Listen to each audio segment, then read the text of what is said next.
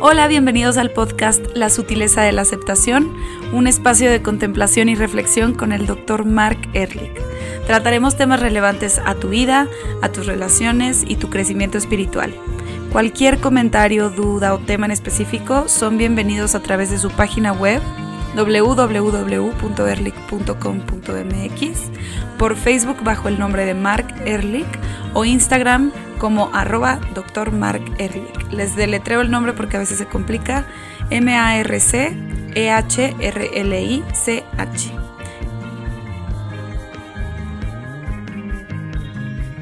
Hola Mark, ¿cómo estás?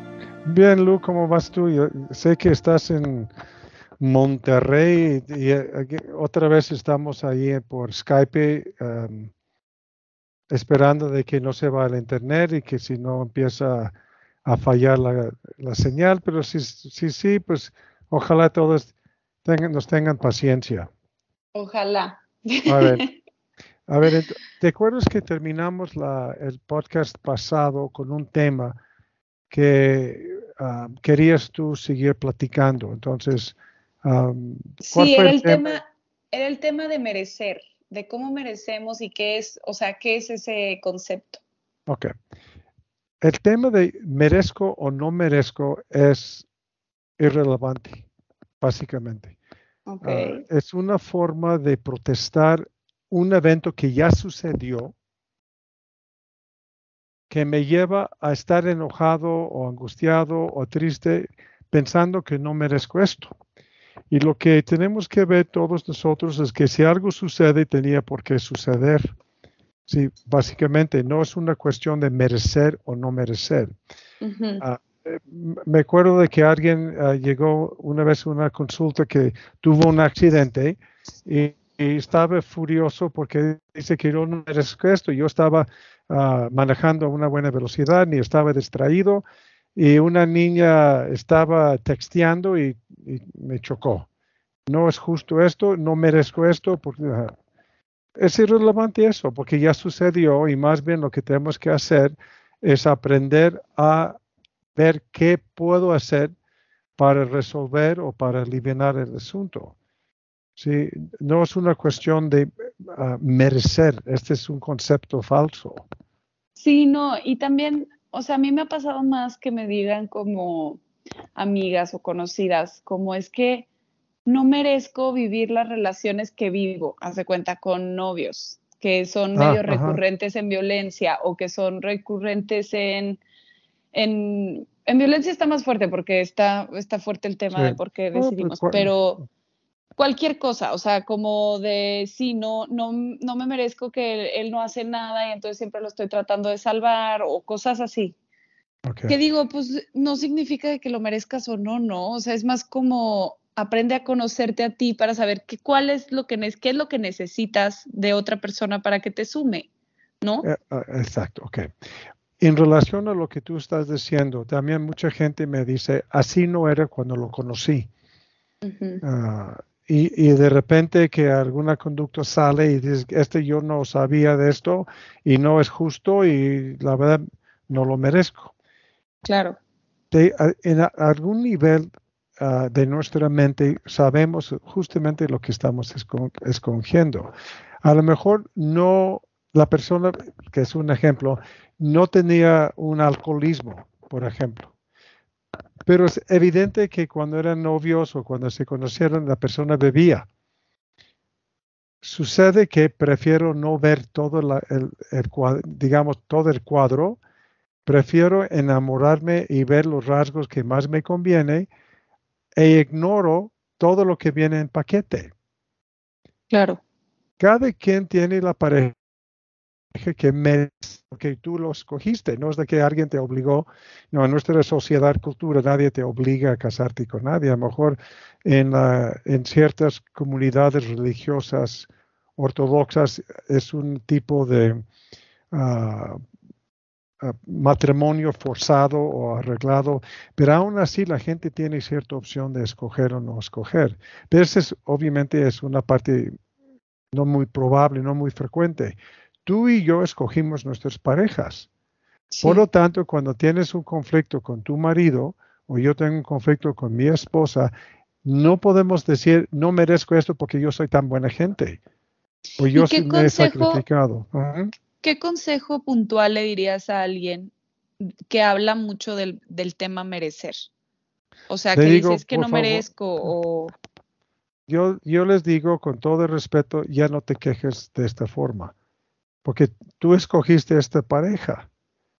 entonces, dado que tú escogiste a esta persona, el trabajo no es lamentar la decisión, pero llegar a ver qué, qué partes de la relación se puede mejorar y qué partes de la relación tengo que aceptar. Y en este tipo de análisis, igual llegamos a la conclusión que esa relación ya no es para mí. O mejor llegas a la conclusión que no es la relación perfecta, pero amo a esta persona y estoy dispuesto a hacer el extra esfuerzo. déjame contarte un, un, caso que a mí se me hizo impresionante, pero ya ver qué opinas. Hace tiempo me llegó una, un hombre de la India, ah, que vino a México a trabajar en uno de los automotrices. Uh, entonces vino y estamos platicando. Dice, oye, platíqueme esto de, de esos matrimonios arreglados. ¿sí? porque no, no, no capto bien el concepto. Entonces me dijo, de hecho, mi mujer y yo, digamos, es una relación de una, una, ah, una pareja arreglada, digamos, o, prefabricada en este sentido. Entonces, a ver, platíqueme de tu historia. Entonces, ah, perfecto. Yo en este entonces, antes de conocer a mi esposa, estaba yo estudiando en Filadelfia entonces, un jueves me llaman mis papás que tienen tres candidatos para el matrimonio. Literal, ¿eh? lo que estoy diciendo es literal. Entonces, el cuate agarra un avión jueves en la noche, llega a New Delhi o una parte de la India, tenía una, una cena, un desayuno y una comida con las tres mujeres distintas. ¿Okay?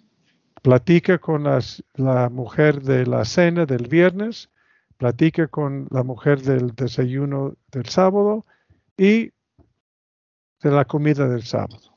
¿Ok? Entonces, él dice, me latió más la mujer de la comida del sábado.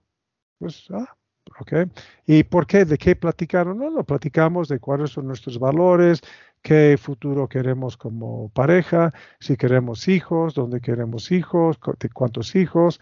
Ah, y como mis papás conocían muy bien, uh, más bien tenía información de la familia de la mujer y venían con referencias muy sólidas, no tenía preocupación de si venía de una familia local ni nada de esto.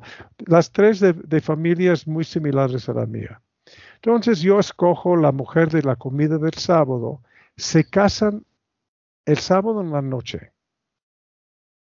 El domingo regresan a Estados Unidos los dos ya casados.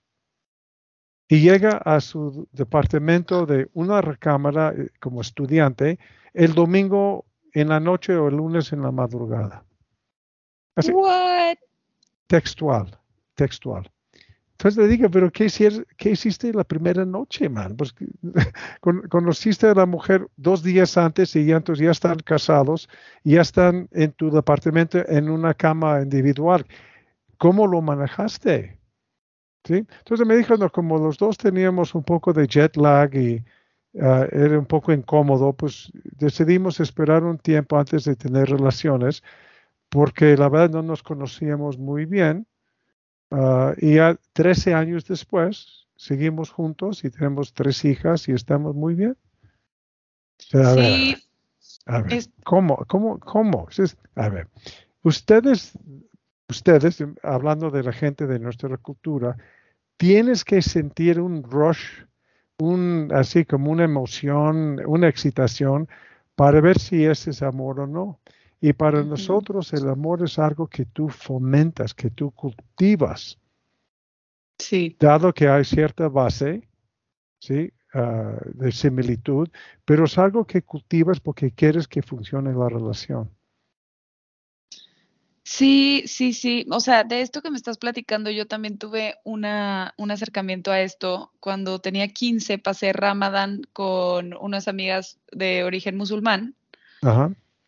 Y una estaba pasando por esa misma etapa de que sus papás la estaban, le estaban consiguiendo un prospecto y ella estaba eh, hablando con dos chicos o tres chicos como para ver con quién se casaba y ah. los ven dos o tres veces, pero esto es una chava de mi edad, que en ese tiempo tenía mi edad, era creo que dos años mayor, o sea, ella tenía 17 y yo 15. Y yo le preguntaba muchísimo y de forma muy inocente como, pero ¿cómo? ¿Qué, o sea, ¿qué sientes y cómo, cómo lo sientes? ¿Por qué lo están decidiendo tus papás? Y ella me decía, pues no me están quitando la decisión a mí, yo al final voy a conocer al chavo y yo voy a escoger. Sí, Y, al final ella escogió y está súper felizmente casada. Y justo los papás de ella también son arrange, ¿cómo se dice? Matrimonio arreglado. Ajá. Y me acuerdo de verlos, pero muy felices, Mark. Como no veo a mucha gente en nuestra cultura, ya sabes, o sea, y esforzándose por hacer como el amor, por, hacer amor en su, en su casa, ya sabes, o sea, hacer amor en muchas cosas, o sea, en cómo le hablan a su esposa y, y como que me sorprendió ver que ellos realmente toman una decisión de casarse con esta persona. Entonces, es a mí se me hace que hacen mucho trabajo en quedarse con esa persona y en cultivar el amor. Y nosotros como estamos esperando el rush de sensaciones, se vuelve más complicado. Y hay otra parte, Lu, de esto, en donde para muchísima gente la idea de que yo cosecho lo que, lo que siembro es un concepto extraño. Sí. Pero este, este es tan, tan importante. Entonces, para este paciente en este entonces, él sabía de que la relación iba a ser dentro de parámetros normales lo que Él invierte en la relación.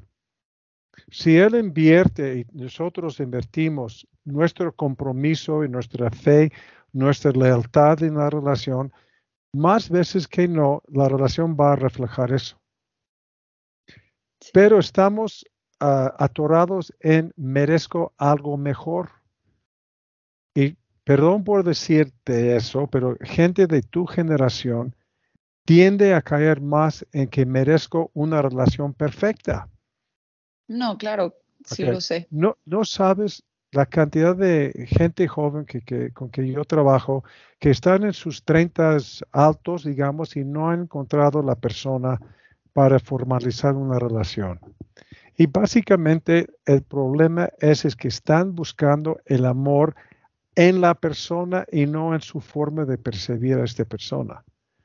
La relación es perfecta en tu forma de percibirla, no en la persona en sí misma, porque todos tenemos lo que yo llamo el dedo gordo, el síndrome de dedo gordo. Siempre hay algo de ti que es tuyo, es una característica tuya que a lo mejor no concuerda con la imagen de perfección, pero este no quita que es un ser perfecto, aun con el dedo gordo. Es feo. Sí, de esto que estás hablando, hoy me senté a platicar con mi mejor amiga y estábamos platicando de que nos llegó muy tarde el reconocer que cada quien tiene su percepción de la vida y cada quien tiene su mundo interno. Entonces, ¿cómo puede, o sea, como que, como a nosotros las dos estábamos pensando como, ¿por qué hasta ahora sabemos esto? Ah. y, ella justo decía como, me di cuenta estando en pareja.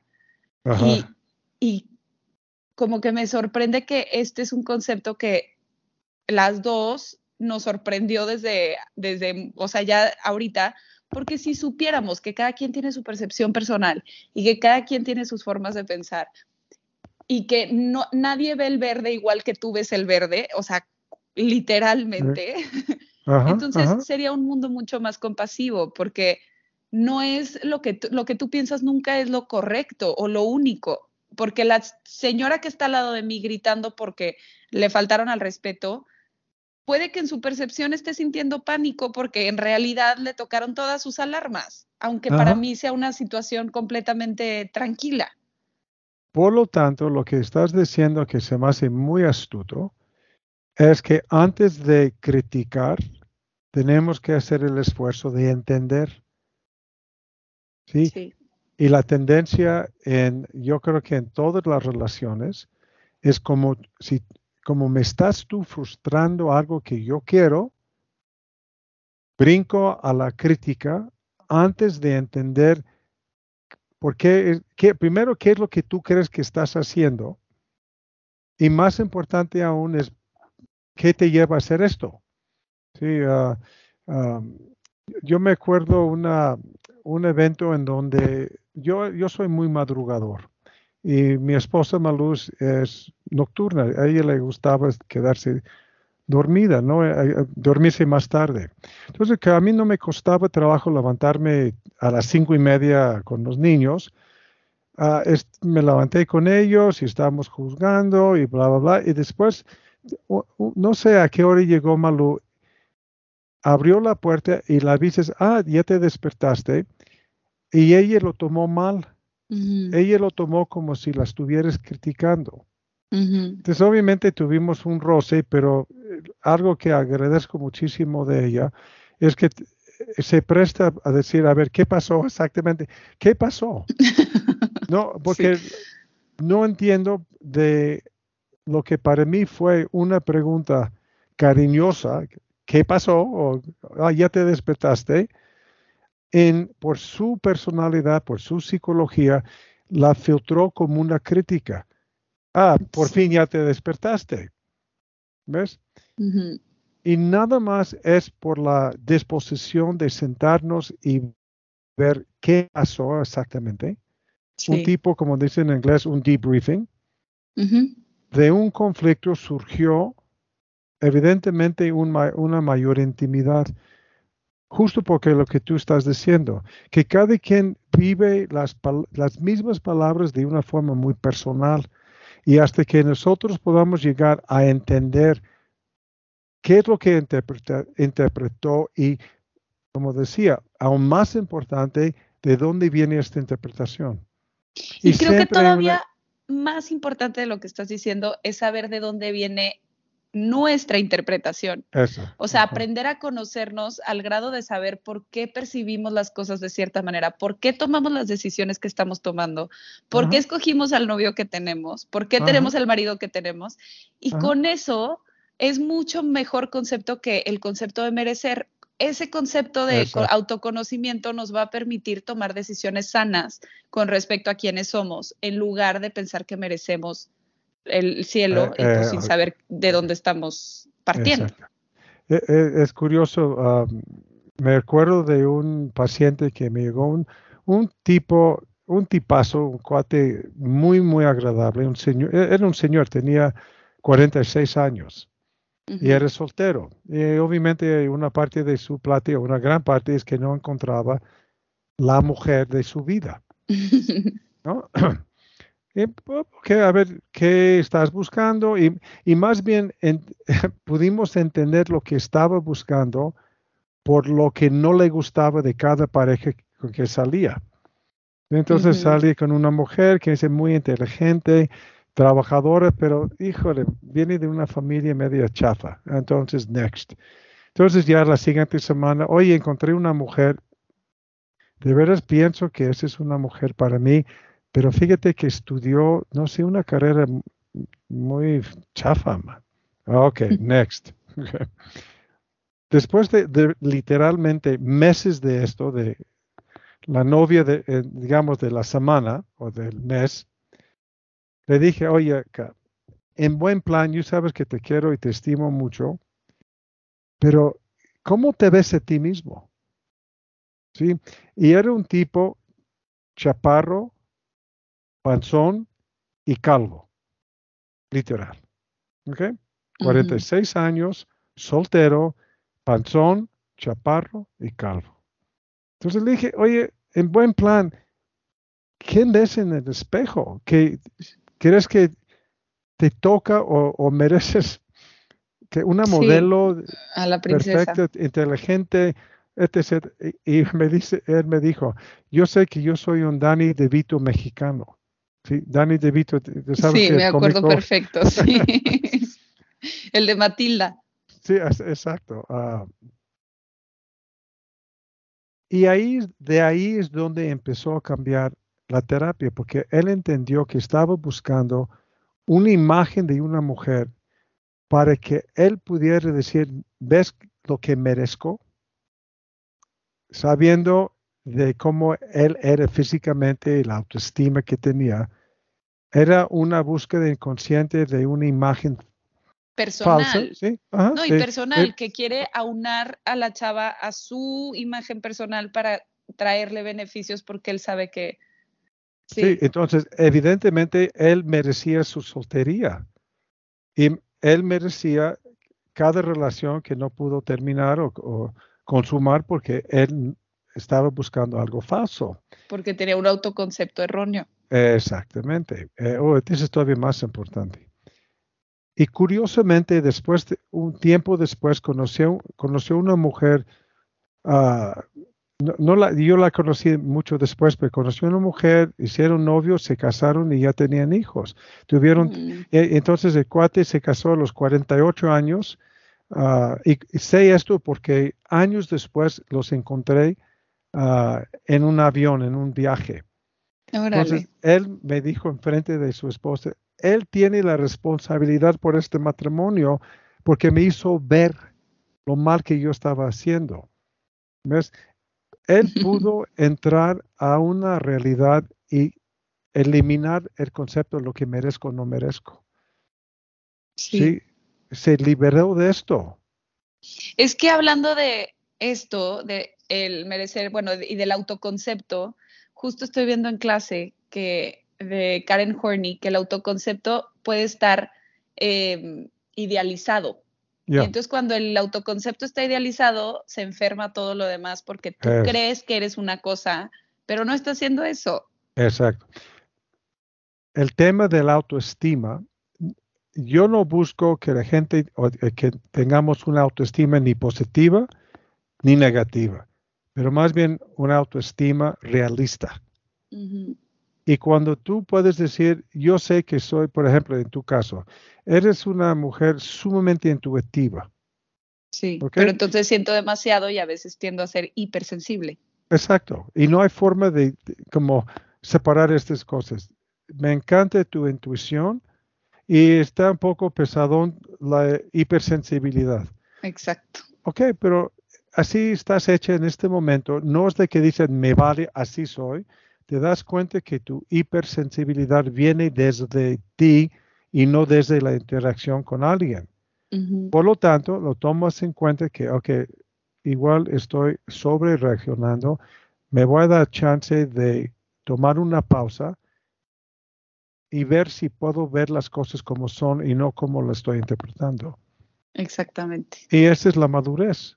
Hay, otros componentes, pero esa es la madurez psicológica. Sí, es como tomar este saquito de lo que somos con todo lo bueno y lo malo y saberlo y trabajarlo y luego ver, ver qué pasa con eso. Ok. Ah, además, quiero terminar esta parte porque sí me gustaría platicar un poco del Día del Padre, que es esta semana. Ah, lo que yo recomiendo a todo el mundo es que elimina por completo la noción de merecer o no merecer y más bien darte cuenta de lo que es, es porque es, y por lo tanto no es un tema de merecimiento, es un tema de entender los pasos y las secuencias y como tú dices, las partes de la personalidad que hicieron inevitable esta relación, que hicieron inevitable este evento. Sí. Tomando en cuenta que desconocemos mucho más de los factores que conocemos. Nadie tiene una conciencia perfecta en este sentido. Y tenemos un inconsciente muy profundo que nos acompaña a todos lados. Sí, no, es interminable. No, se trata de eh, conocer por completo. Bueno, espero que este nos quedó claro el concepto de merecer o no merecer. Y si no, ¿dónde puede la gente? En Instagram nos pueden mandar un mensaje directo eh, para platicarnos qué piensan y qué preguntas tienen. Ok, también en Facebook o... Sí, también en Facebook. Ok, bueno. Día del Padre. Día del Padre. Ok. Déjeme contarte y contarles dos aprendizajes míos ah, acerca de cómo ser papá. Okay. Ok. Y curiosamente aprendí eso hace 40 años, más o menos. Cuando estaba haciendo mi tesis de doctorado, me puse a investigar acerca de la influencia del padre en la vida de los niños. Mi tesis tenía algo que ver con, con esto de, a ver, ¿cuál es el impacto? Obviamente por un interés personal, ¿cuál es el impacto del padre, tanto positivo como negativo? ¿Hiciste la tesis con hijos o, o soltero?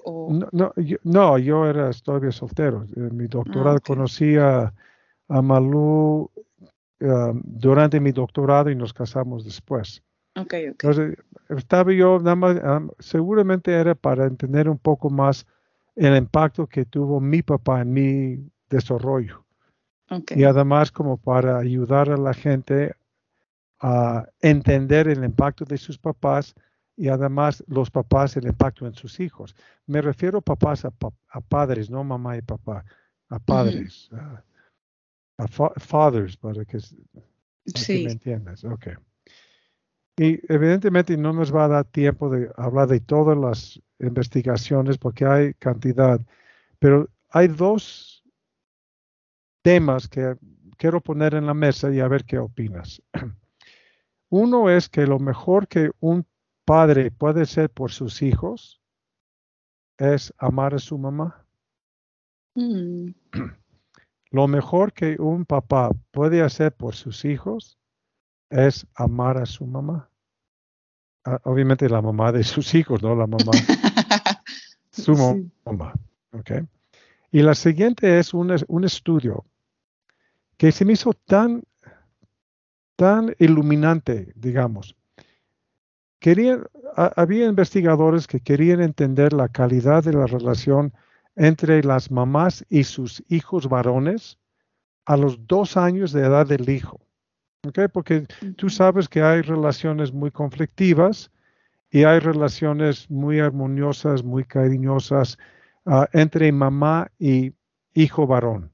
¿Okay? Entonces los investigadores querían entender cuáles son los factores que puede predecir la calidad de la relación entre las mamás y sus hijos varones y encontraron el factor más determinante en la calidad de la relación madre e hijo varón a los dos años es si la mamá se sentía amada durante su embarazo por su esposo. Órale. ¿Sí entendiste eso? Sí, ah. o sea, en el embarazo, si te sientes amada en el embarazo, entonces tu relación con tu hijo varón es mejor. Dos años después. ¿Te imaginas eso? No manches. Ok, entonces, ¿qué pasa? ¿Qué sucede? En el, en el embarazo, cosas cambian, ¿no? Obviamente el cuerpo de la mujer cambia, los estados hormonales cambian, los estados de ánimo cambian, hay más cansancio, ¿sí? Y si el hombre, el esposo, está muy arraigado en lo que tú me tienes que hacer a mí por su egoísmo, la consecuencia es criticar y enojarse con su esposa. Ya no me peles, siempre estás cansada, es imposible esto, te ves muy gorda. hay cantidades de cosas raras que ah, pueden suceder, ¿no? Perdón. No pensé, que, pensé que quité el micrófono. Ah, por lo tanto, el Día del Padre es nuestra capacidad de reconocer justamente el impacto que mi papá tuvo en mi desarrollo, tanto en forma positiva como en forma negativa. ¿Sí? Los budistas enfatizan muchísimo honrar a nuestros papás y el conflicto más fuerte para muchos de nosotros es cómo honro a alguien que no admiro, porque tengo muchos temas con mis papás acerca de esto. ¿sí? Es, ese, Es, ese, es, ese es un tema sumamente complicado y, igual merece una, un podcast. Sí, creo que sí merece un podcast, porque también te iba a preguntar, es muy distinto la relación de un padre con una hija y de un padre con un hijo. Y me acuerdo mucho del conflicto que llegan a ver entre papá, o sea, hombre y hombre, de cómo le hablo de cosas vulnerables, ponle tú, o cómo lo, o sea, cosas así. Y yo que tengo un papá que tiene un hijo y un papá que tiene una hija, yo tengo una relación muy estrecha con mi papá. Y mi hermano también, pero es como si conociéramos a dos distintas personas. Oye, está muy eh, déjame antes de terminar porque se nos está acabando el tiempo. Y sí sugiero que sigamos con este, tema de la relación con los papás, ¿no? Sí. Ah, pero han encontrado estudios que el, el autoestima de una hija depende mucho más de la aceptación y admiración de su papá que de su mamá. Eso quiere decir que si el papá es una persona que demuestra mucha admiración y mucha, perdón por la palabra, atracción, entre comillas, atracción en el sentido que, que ve a su hija como una persona bonita, bonita, bella, inteligente. Y capaz. sí, exacto. Y hay mucho elogio verbal, mucho cariño esta niña crece en una mujer mucho más segura de sí misma que cuando los papás están distantes o ausentes o como ya sabes que les da cosita abrazar a su hija adolescente porque no saben qué hacer, entonces mejor no las abrazo. Ese también tiene un impacto en la autoestima de la mujer, mucho más que la relación con su mamá a esta edad. Ay, no, quiero hablar mucho de esto. Hablemos el siguiente podcast de esto. Bueno, ok. Entonces, si quieres, ah, vamos a ponerle ya una pausa a esto y nos vemos en el siguiente. Sí, muchas gracias por estar aquí con nosotros. Recuerden que nos pueden contactar por mensaje directo en Instagram o por Facebook. Que estén muy bien, bonita semana. Bye.